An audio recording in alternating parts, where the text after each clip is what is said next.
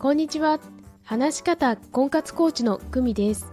このチャンネルでは話し方を強みにして1年以内に独学で結婚するコツをお伝えしています。今日のテーマは結婚が全てではないです。私が婚活のコーチングセッションで必ず伺うのはどうして結婚したいんですか？という質問です。一人だと寂しい日常のことを共感してくれる人が欲しい。将来が不安。家族が欲しい。などがあります。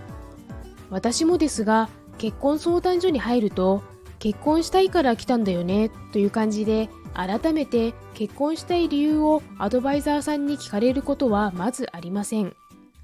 なぜ私がこの質問をするかというと結婚したい理由というか情熱というかそういったものがないと目標達成が難しい、モチベーションキープが難しい、ひいては行動に移せなくなってしまうからです。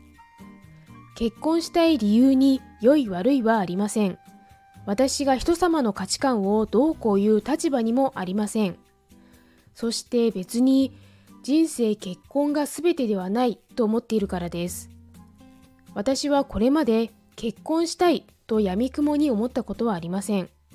友人の結婚式に呼ばれたり、お子さんと仲良く過ごしている様子を見ても、正直他人事だと思っていました。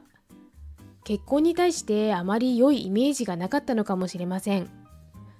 そんな私でも信頼できるパートナーと長く一緒にいたい。そのためには日本では結婚という手段しかない。だから結婚した。結婚を選んだというだけです。フランスのように事実婚が一般的であれば選択肢として考えることもできたのかもしれません。長く婚活をしている方に本当に結婚したいのかよくわからなくなってきたとおっしゃる方がいます。その自分の気持ちにしっかり向き合うことも大事です。結婚相談所では立ち止まることなくどんどん結婚に向けてのアドバイスをされますが私はその方の気持ちや現状に向き合いたいと思っています。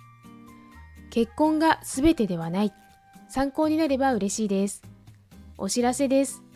ダラダラ婚活を卒業、アラフォーから始める1年以内に結婚するための話し方5分メソッド45分の動画講座をプレゼントしています。詳細とお申し込みは概要欄のリンクをご覧くださいね。いいね、チャンネル登録もお願いします。それではまた。